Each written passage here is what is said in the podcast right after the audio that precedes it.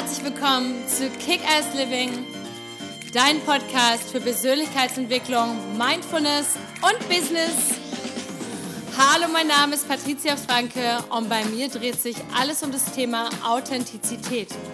Wer bist du wirklich unter all den konditionierten Schichten und was ist dein nacktes Ich? Und wie kannst du dein Leben authentisch, zufrieden, erfolgreich und glücklich leben?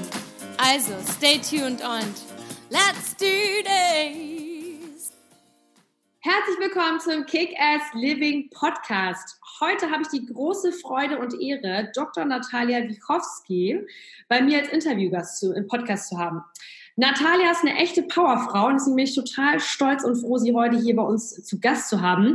Denn neben der Powerfrau ist sie vor allem Personal Branding Expertin, Bestseller-Autorin, Speakerin und eine spannende Edutainerin mit dem Thema LinkedIn.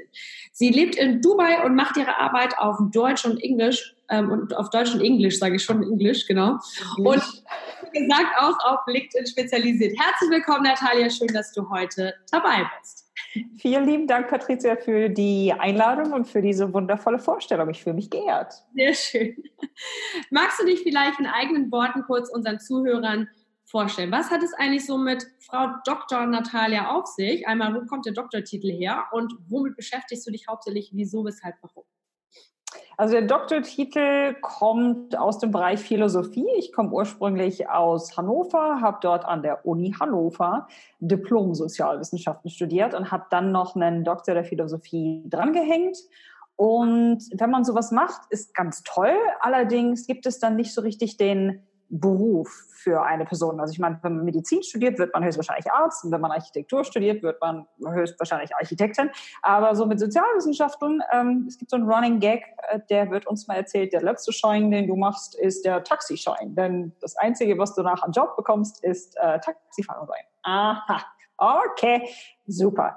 Ähm, ja, also ich habe also wirklich alles Mögliche ausprobiert. Ich habe äh, im Bildungsbereich gearbeitet, ich habe für eine Privatfirma gearbeitet, ich habe für eine Agentur gearbeitet, ich habe gefreelanced und habe festgestellt, finde ich alles doof, mag ich alles nicht. Hm, vielleicht muss ich mir meinen eigenen Job basteln. Und das habe ich dann einfach gemacht vor äh, fünf Jahren und habe festgestellt, dass ich ähm, es ist einfach schwierig, weil das, was ich gerne mache und das, worin ich gut bin und das, wofür mich Leute bezahlen, das gibt's eben nicht. Und deswegen musste ich mir meinen eigenen Traumjob oder meinen eigenen Beruf basteln. Und das ist eben ein Mittelding aus äh, Keynote-Speakerin, Personal Branding-Strategin, LinkedIn-Einhorn, aka Trainerin. Und wenn das zu viel ist, dann sehe ich das also als einen Überbegriff des Edutainerin. Also Edutainment ist ein Mittelding aus Education und Entertainment. Denn mir macht es Spaß, Leute zum Nachdenken und zum Lachen zu bringen. Deswegen bin ich auf dem Planeten. Also ich brauche das mindestens ein, zwei, dreimal täglich, sonst drehe ich vollkommen ab und das ist auch ungesund für mich. Okay, super spannend. Und wie erlebst du so deine Frau? Du bist ja, du lebst ja zurzeit in Dubai, ne? Richtig? Genau. genau ähm, habe jetzt so ähm, dich jetzt über, über ähm, Digital Beat, habe ich dich gesehen über den Erfolgskongress, weil wir sind da irgendwie beide in dem, in dem Speaker-Quartett und habe gesagt, cool, äh, endlich mal ein paar Frauen, die auch als Speaker endlich auf die Welt, also jetzt in die Welt kommen. Und witzig war für mich vor allem, weil ich mache auch viel zweisprachig und war immer dieses, in diesem hin und her gerissenen Modus so ähm, Deutsch-Englisch, ähm, Englisch-Deutsch. Ähm, dann habe ich meinen Podcast eine Zeit lang zweisprachig gemacht. Äh, meine Speakings sind fast immer auf Englisch, also zu, zu 80 Prozent. Und dennoch ist es doch immer so, wo, in welche Richtung geht's? Wie hast du dich, du hast dich jetzt ja hauptsächlich, glaube ich, für Englisch entschieden, aber hast aber auch dein Buch auf Deutsch geschrieben und auch dein Podcast läuft, so viel ich weiß, auf Deutsch, richtig?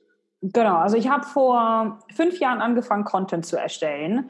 Und bis 2018 war auch wirklich alles auf Englisch, weil ich mein, mein Kram wirklich testen wollte. Ich habe ihn rausgeschmissen in die Welt und à la Gary Vaynerchuk gesagt, hier, mach mal. Die, die Richtigen werden mich schon finden und vergiss einfach mal das Geld, add value. Okay, super, habe ich gemacht.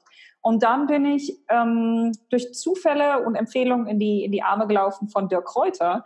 Und Dirk ähm, meinte, hier Natalia, und möchtest du nicht mal irgendwie meine Marketingoffensive moderieren und Dann habe ich auch einen Speaker-Slot bekommen und bin dann, was war das, Ende 2018 in den deutschen Markt eingetreten und fand das extrem wichtig, äh, witzig, weil ähm, ich war extrem nervös. Ich hatte noch nie eine Rede auf Deutsch gehalten. Ich habe seit Jahren nicht mehr richtig Deutsch gesprochen, außer mit meiner Familie.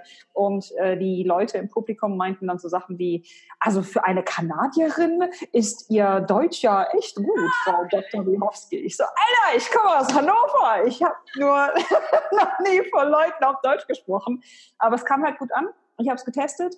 Dann habe ich den Podcast auf den, auf den Markt geschmissen, den deutschsprachigen, um mich halt eben auf dem deutschen Markt zu platzieren. Mhm. Und ähm, genau, dann wollte ich halt irgendwann nochmal ein Buch schreiben und habe überlegt, ah, ich habe da keine Erfahrung mit, äh, lass mich doch erstmal die Fehler auf einer kleinen äh, Basis machen. Und da dachte ich mir, ich teste das mal am deutschen Markt, weil so schlimm kann das ja nicht sein. Äh, und deswegen, letzte Woche kam das Buch raus und äh, habe... ja gleich mal hochhalten hier für die Kamera. Tada! Personal Branding mit LinkedIn. Und ähm, genau, habe da die Fehler gemacht, eine Menge gelernt und ich bin gerade dabei, das Ganze zu übersetzen und jetzt auch auf den englischen Markt zu schmeißen. Also letzten Endes, ähm, mir ist es egal, ob es Deutsch oder Englisch ist. Äh, mir ist auch völlig egal, welches Geschlecht die Person hat, mit der ich arbeite oder welche Hautfarbe oder sexuelle Orientierung. Ähm, manchmal ist es halt eben so, dass ähm, nicht alle wirklich gutes Englisch haben. Deswegen äh, kann es durchaus Sinn machen, mal ein bisschen Content auf Deutsch zu erstellen, um eine ganz andere Target Audience anzusprechen. Aber ja, ich bin eigentlich eher so im Englischen zu Hause mittlerweile. Ja. Okay, also wie gesagt, Buchleute, ihr kriegt natürlich unter dem Podcast und auch im YouTube-Video nachher die Showlinks, also wo ihr raufgucken könnt, wo, wo kann ich dieses Buch von Natalia haben.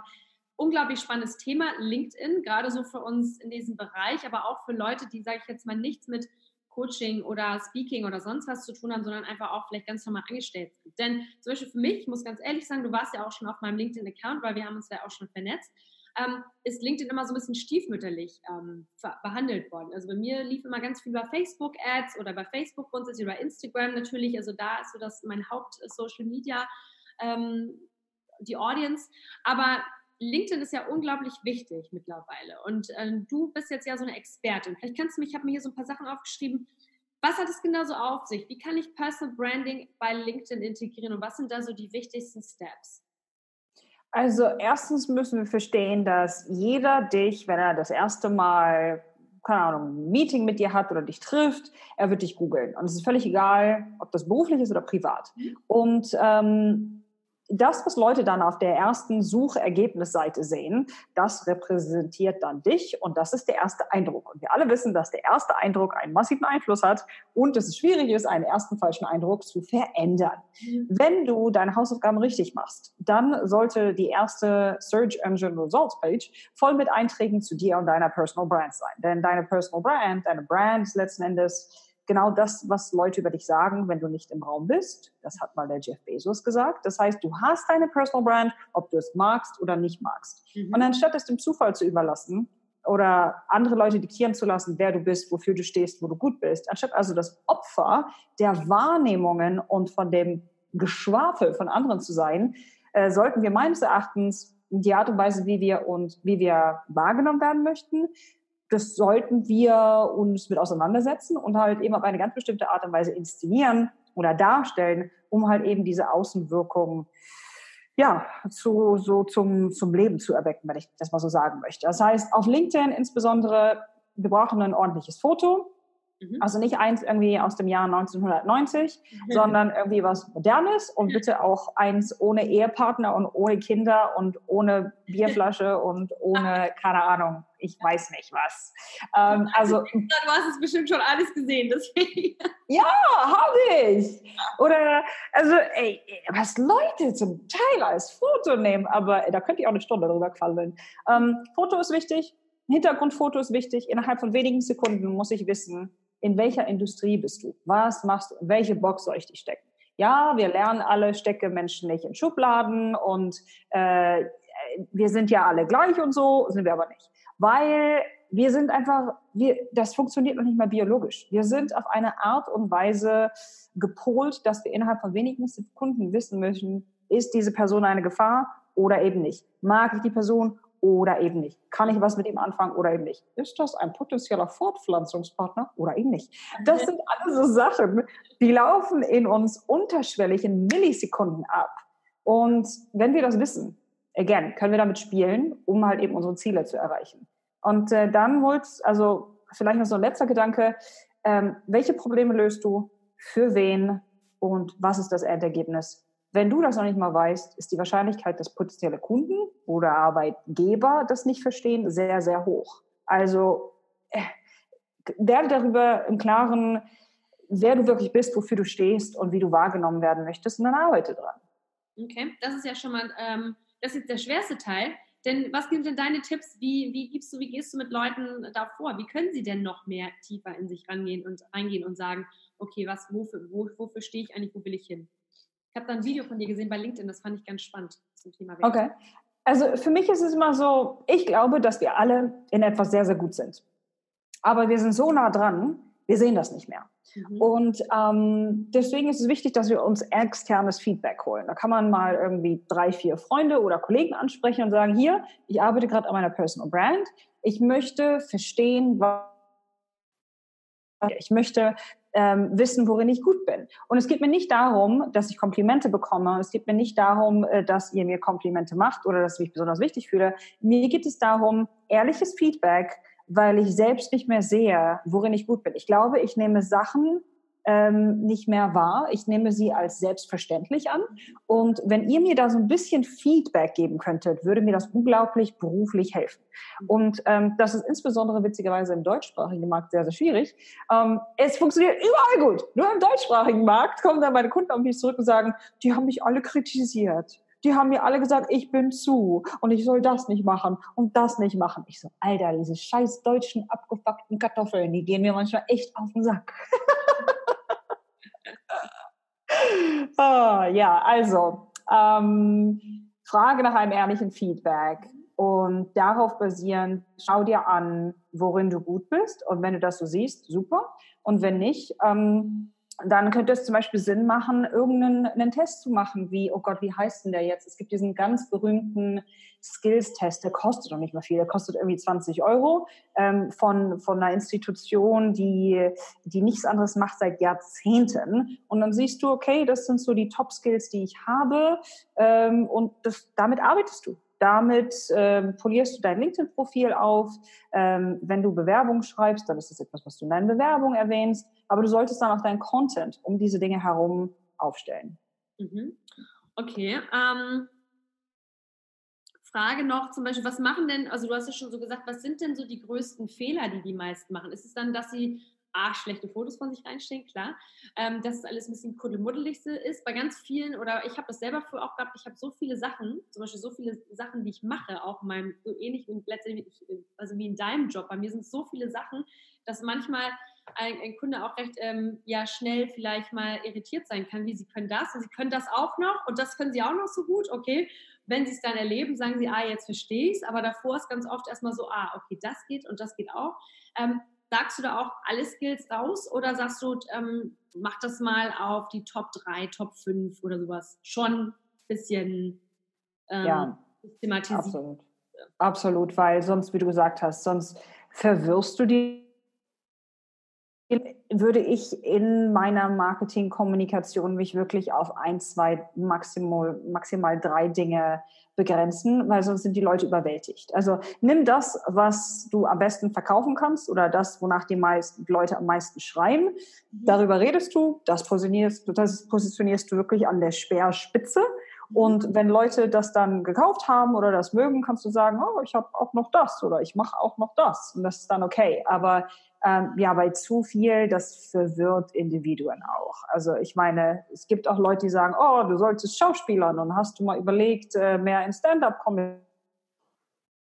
Du bist auch so eine tolle Moderatorin und du kannst ja auch da, da, da. Ich so, Dankeschön, nein, ich mache A, B, C. Alles andere. Mm. Und das andere kann sich ja ergeben oder auch nicht. So genau. Nee, cool, ja. spannend. Es ist ja jetzt auch gerade eine sehr, sehr ähm, ja, schwierige Zeit für viele, denn wir haben ja den Coronavirus. Viele Leute, ähm, ja, also in, in nicht nur in, in, so manchen Branchen, sondern eigentlich zieht sich das durch, durch die gesamte Welt durch. Viele Leute sind jetzt sehr, sehr, ähm, um, haben halt eine große Ungewissheit, wissen, sind sehr unsicher, wissen nicht, wie es weitergeht. Ich spreche ganz oft jetzt im Podcast drüber und auch bei Instagram, dass das eine super Zeit ist für eine Neuorientierung, weil jetzt sind ganz viele Momente, wo wir gar nicht so richtig wissen, geht es weiter, geht es nicht weiter. Manche Leute gehen in Kurzarbeit. Ähm, gerade so kleine Unternehmen, auch Selbstständige, viele, da brechen die Kunden gerade weg. Was sind so deine Empfehlungen jetzt in dieser, in dieser schwierigen Zeit, vielleicht so ein bisschen in diese Neuorientierung zu gehen oder einfach mal so ein bisschen zu gucken, wie kann man die Karten neu mischen? Also ich würde definitiv schauen, was mir die Online-Welt bringt. Ich war wirklich erstaunt darüber, wie viele Unternehmen oder wie viele Individuen sich einfach noch niemals damit auseinandergesetzt haben. Ich coache mal online. Ich mache mal einen Online-Summit. Ich mache mal eine Online-Masterclass. Wir machen unsere Meetings jetzt mal online. Ähm, also ich glaube, dass der Faktor digital noch wirklich, also also ausgeschöpft ist schon ganz am Ende, noch nicht mal wirklich diese, diese, keine Ahnung, dieses Glas, was nicht mal geöffnet worden ist. Also ich würde definitiv mal schauen, was sind Best Practices in dem Bereich. Und ja, es ist am Anfang überwältigend. Es fühlt sich grausam an. Wir alle hatten am Anfang Angst. Und es ist egal, wenn wir irgendetwas Neues lernen, es fühlt sich am Anfang schrecklich an. Und das Problem von uns Menschen ist, dass wir immer nur gesehen werden wollen, wenn wir in etwas gut sind. Aber am Anfang, wenn wir Dinge noch verkacken ähm, oder wenn wir Fehler machen, ah, das darf bloß keiner sehen, weil, oh, wir sind so menschlich, grausam. Ich meine, ah, anyway, also das ist auf jeden Fall eines, ein, oder eine Möglichkeit, die ich sehe.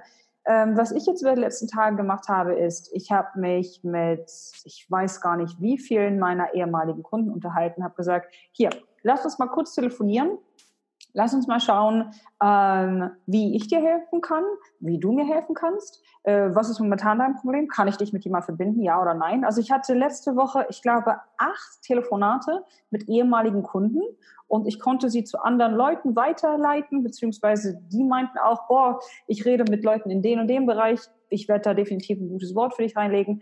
Also jetzt, more than ever, sind meines Erachtens persönliche Beziehungen Kontakte, Empfehlungen Geld wert und, und etwas, was wir auch hoffentlich danach wieder mehr nutzen könnten und sollten. Ähm, das ist, ja, ich, ich war erstaunt darüber, dass ganz viele Leute ähm, einfach immer nur Neukunden und Sales denken, dass sie nicht schauen auf, auf gegenwärtige Beziehungen und auf, auf Leute, mit denen man bereits gearbeitet hat, um einfach mal zurückzugehen und sagen, hey, wir vertrauen einander schon, wir haben schon miteinander gearbeitet gibt es etwas, wobei ich dir helfen kann? Also das, das sind so die ersten zwei Dinge, die mir, die mir einfallen.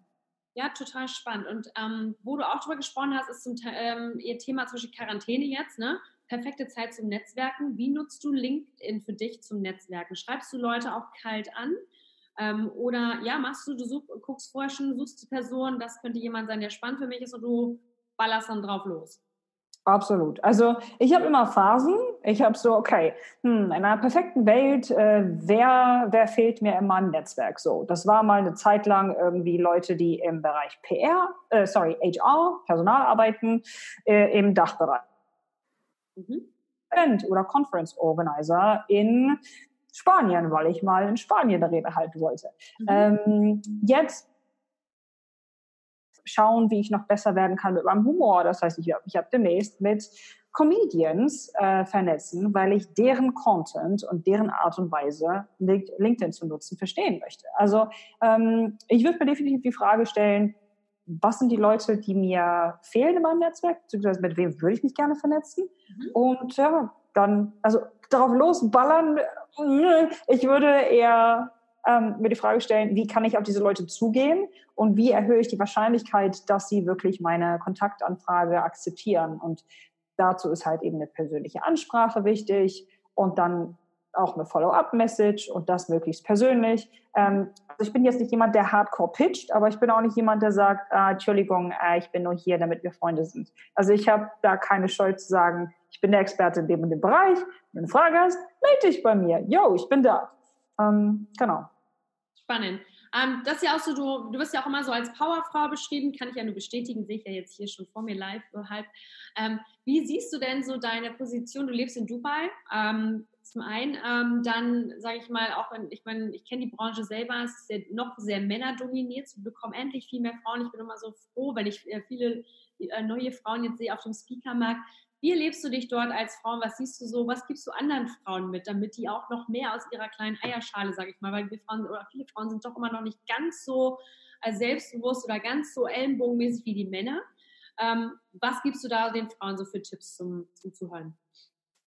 Machen, Ja sagen, Chance akzeptieren und danach gucken, wie du es irgendwie gebacken bekommst. Ich habe das Gefühl, dass viele Menschen, mit denen ich zusammenarbeite, erst Ja sagen, wenn sie sich 100% zu etwas bereit fühlen. Und das ist meines Erachtens ein Problem. Ähm, also ich, ich weiß gar nicht, zu wie vielen Projekten oder Möglichkeiten oder Speaking Gigs ich Ja gesagt habe. Und in dem Moment, als ich Ja gesagt habe, ist mir das Herz in die Hose gerutscht. Ich habe einen Schweißausbruch, einen Adrenalinstoß und dachte, bist du geisteskrank? Das kannst du noch nicht. Das, das packst du nicht. Allein der Gedanke. Sag mal, bist du, bist du, warum tust du dir das nur an? Ähm, aber ich wusste, dass ich daraus wachse und ich wusste, dass wenn ich Ja dazu sage, dass ich 100 Prozent geben werde oder 120 Prozent.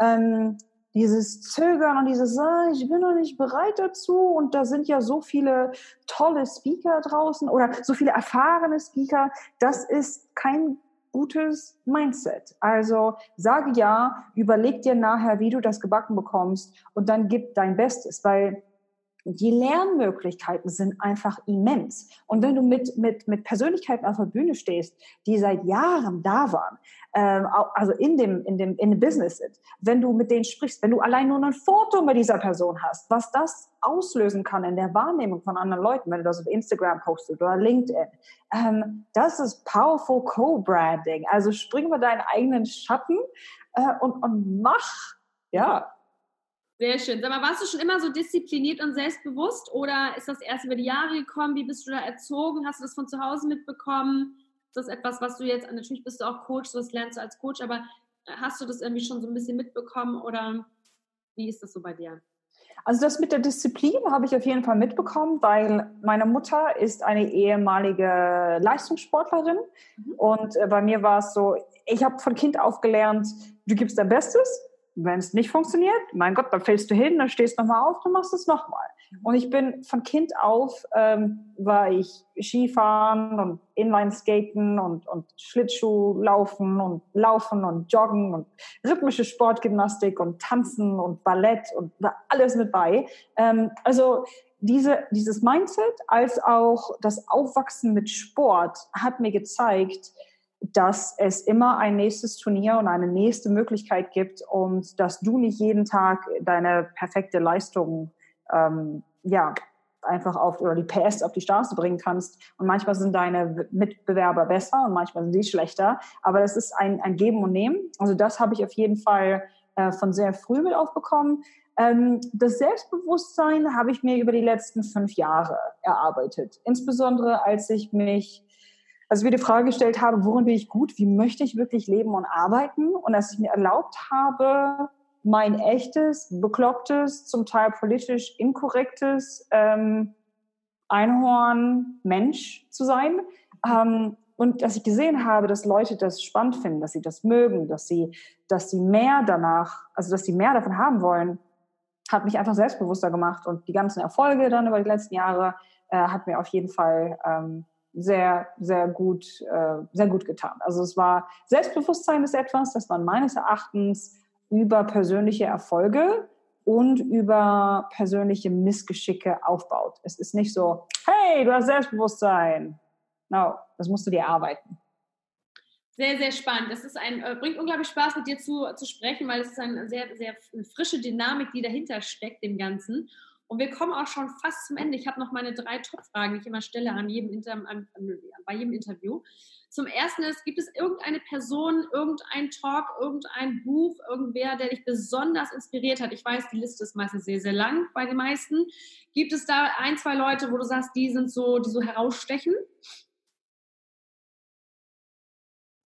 Also momentan lerne ich eine Menge von dem Dr. Joe Dispenza. Ich war hier neulich bei einem seiner Retreats in Dubai und er hat mir so viel beigebracht zum Thema, zum Thema innere Ruhe, Balance, Meditation, ähm, das aktive Loslassen an, an, an Kontrollwahn, an, an Wut. Also Dr. Joe Dispenza ist einer meiner Gurus in Anführungsstrichen momentan. total die coole Hupe. Geil, gibt es ein spezielles Buch, was du besonders gut findest von ihm? Ähm, oh, wie hieß es denn? Im Englischen heißt es, glaube ich, Become Supernatural. Fand ich sehr, sehr spannend, ja. Okay, super. Und dann letzte Frage. Und zwar spreche ich ja immer über das Thema Authentizität und als ehemaliges Showgirl spreche ich immer gerne über das Thema Nacktheit. Authentisch sein ist für mich wie nackt sein. Das ist nämlich genau wie du vorhin schon gesagt hast. Die meisten von na, nackt sein ist normal und natürlich, aber für die meisten doch verdammt unbequem. So, was gibt es so für Naked Moments in deinem Leben? Was gibt es so für Momente, also die, wo du mal so richtig auf die Schnauze gefallen bist, die wir heute mal zelebrieren können, weil ich glaube, je mehr wir über solche Momente sprechen und sie auch einfach nicht mehr so in so eine Box schließen und sagen, oh Gott, da will ich nie wieder hingucken, sondern sagen, hey, genau das, dieses, dieser Misserfolg hat mich zu der Person gemacht, die ich heute bin und die hat mich so viel stärker gemacht. Gibt es da irgendeinen so Special Moment in deinem Leben, den du einmal mit der Community teilen möchtest? Ja, sehr gern. Also ich habe, ich habe ja am Anfang gesagt, ich war so People Pleaser, Everybody's Darling und hatte wirklich bis zum, bis zum, wie alt war ich da? 29, bis ich 29 war, immer das gemacht, was andere Leute von mir gesagt haben, also was sie von mir erwartet haben oder was angeblich ich machen sollte. Also ich habe das Studium beendet und ich war an dem Job und den Job und hatte den Titel und ich hatte äh, eine stabile Karriere und ähm, mit 29 sah ich so die 30 vor mir, so am, am Horizont und ähm, habe mich dann mal gefragt, mhm, Jowski, sag mal ehrlich zu dir. Fühlst du dich erfolgreich? Nö. Bist du glücklich? Mm. Möchtest du so weiterleben? Mm was machst du jetzt? Ich so, ich, ich weiß nicht. Ich habe keine Ahnung. Ich habe ich hab mich echt als der größte Loser auf dem Planeten gefühlt. Ich habe verlernt zu, zu lachen.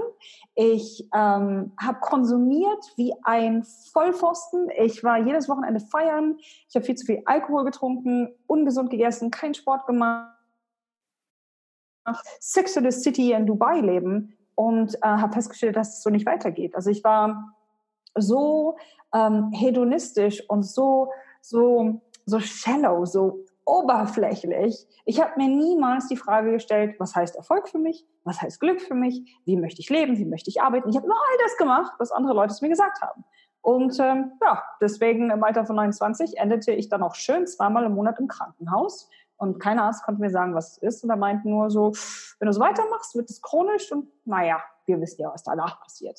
Und das war für mich so dieser Schlag ins Gesicht, in dem ich gemerkt habe, oh, ich bin so ein Opfer. Alter, bin ich ein Opfer. Wir müssen mal ein bisschen Hausaufgaben machen. Deswegen habe ich meinen Job gekündigt, ähm, habe mich neun Monate in meine Wohnung eingesperrt und habe einfach mein Bestes gegeben, alles zu verlernen oder neu zu lernen, was ich jemals gelernt habe. Zum Thema Ernährung, Sexualität, Religion, Selbstbewusstsein, Glück. Und habe dann zu all diesen Konzepten meine eigene Version gefunden und mich dann eben wirklich hoch blamiert heute habe. Und es war schmerzhaft, es war peinlich, es war ätzend, es war dumm, es war naiv. Aber hey, ich bin heute da angekommen, wo ich heute bin.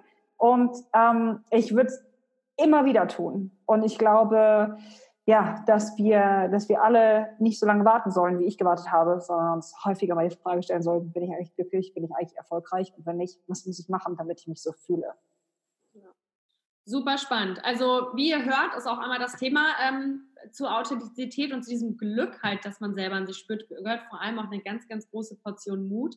Und um die Natalia nochmal zu zitieren, einfach mal machen und nicht so viel drüber nachdenken. Wir sind nie ready. Es kommt nie der Moment, wo wir sagen, jetzt aber richtig sondern ähm, wirklich einfach loslassen, machen, mal gucken, was kommt. Im schlimmsten Fall wird es eine coole Geschichte, die man später seinen ähm, Enkelkindern oder sonst wem erzählen kann. Also, ja, oder ein Buch. oder man schreibt ein Buch, genau. Vielen, vielen lieben Dank, Natalia. Ich packe natürlich alle Links von ihr, wenn ihr sie selber kontaktieren wollt, ihr auf ähm, Instagram folgen wollt, wo auch immer. Ähm, ich packe alle Links in die Show Notes. Vielen, vielen äh, Dank, dass du dabei warst, Natalia. Alles, alles Liebe, lots of love and let's kick ass. Bis bald. Dankeschön, danke.